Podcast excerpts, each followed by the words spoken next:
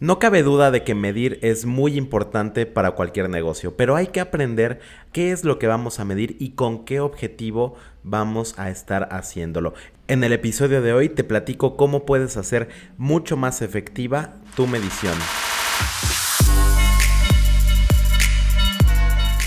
Bienvenido a Marketing en Caliente, un espacio donde todos los jueves voy a tener para ti una dosis de mercadotecnia explicada de forma simple para que tú puedas implementar y aplicar en tu negocio todo lo que estás a punto de escuchar.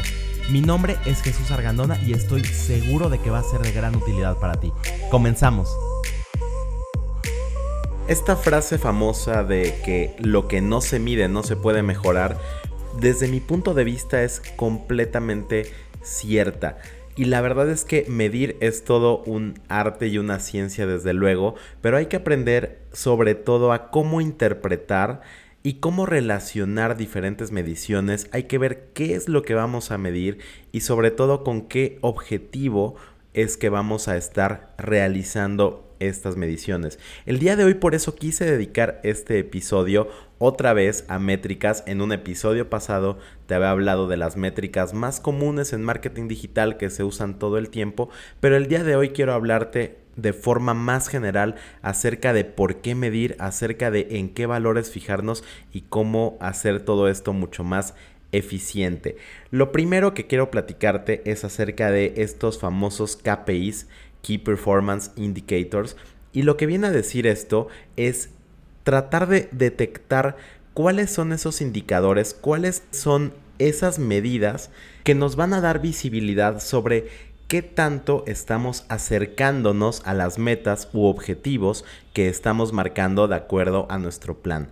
Entonces, algo que es clave es tener en cuenta que estamos hablando de los indicadores más importantes. No estamos hablando de todos los indicadores que en un momento determinado podemos llegar nosotros a encontrar dentro de nuestra data, de nuestra información. Estamos hablando de los más relevantes, los que de verdad son más importantes para que de esta manera nosotros podamos estar teniéndolos en la mente, pero sobre todo monitoreándolos y teniendo una visión de cómo van evolucionando en el tiempo. Esto es muy importante, porque cuando tenemos demasiados indicadores, no vamos a poder tener esta visibilidad constante, no vamos a poder tener en la mente muchísimos indicadores, ni vamos a poder entender cómo se correlacionan más de cuatro o cinco indicadores sin que perdamos la noción de qué está pasando.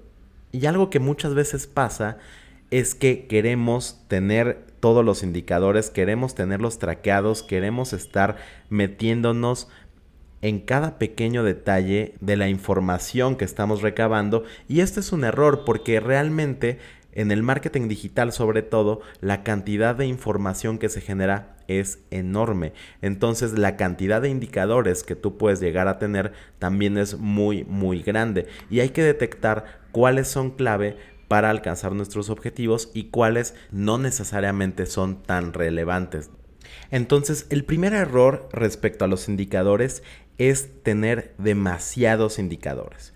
Ahora bien, la siguiente parte es cómo elijo mis indicadores. Y aquí la respuesta creo que ya la puedes haber deducido y es cuáles son tus objetivos.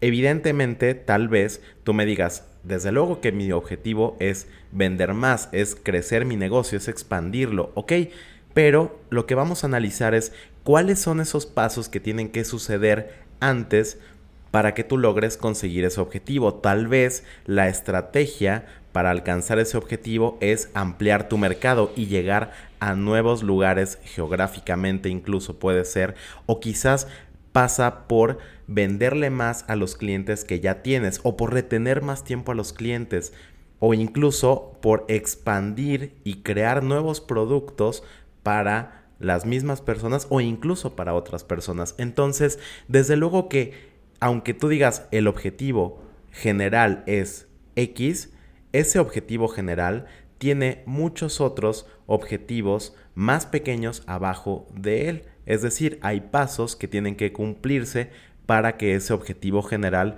pueda ser alcanzado. Entonces, cuando vayas a definir cuáles van a ser esos indicadores que vas a estar revisando constantemente, piensa en cuáles son los objetivos a corto plazo y cómo en su conjunto te van a llevar hacia un objetivo general para que tú puedas decidir cuáles de esos indicadores pueden darte visibilidad sobre cómo se van desarrollando las cosas y cómo te estás acercando a cumplir el objetivo general. Otra de las funciones de los indicadores es ayudarnos a tomar decisiones. Cuando tú tienes que tomar decisiones constantemente, la mejor forma de tomarlas es apoyándonos en la data, sabiendo información que nos permita tomar una decisión mucho más objetiva, guiada en información, en números y no tanto en nuestro propio feeling, en el presentimiento que podamos tener o en la suerte, el azar, etc.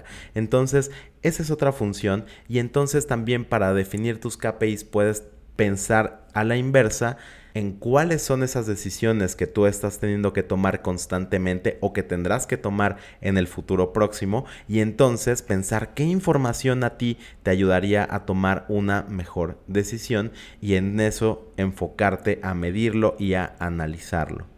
Y bueno, espero que sobre todo tengas muy claro cuáles van a ser esos indicadores que te van a ayudar a ti a llegar a los objetivos puntuales que tu negocio pueda tener en este momento y que no te agobies con una cantidad muy grande de indicadores, que trabajes con solo unos pocos y que de esta manera puedas optimizar tu capacidad de análisis de información y de procesar esa información en accionables que ayuden a mejorar tu negocio.